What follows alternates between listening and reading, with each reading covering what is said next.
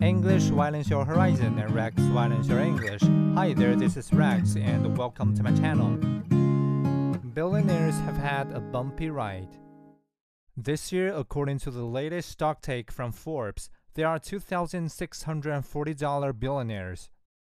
Their collective wealth amounts to $12 trillion or 12% of global GDP. The Economist's Crony Capitalism Index classifies the sources of their wealth into rent seeking and non rent seeking sectors. Rent seeking is common in sectors close to the state, including banking, construction, and natural resources. Rent seekers sometimes gain favorable access to land, form cartels, or lobby the government for advantageous regulations. Most billionaires do not operate in rent seeking sectors. But we find that crony sector wealth has increased from 1% of global GDP in 1998 to 3% today.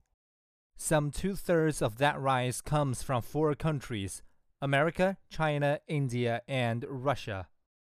Yet plutocrats in all four countries, whether rent seekers or not, have taken a hit recently.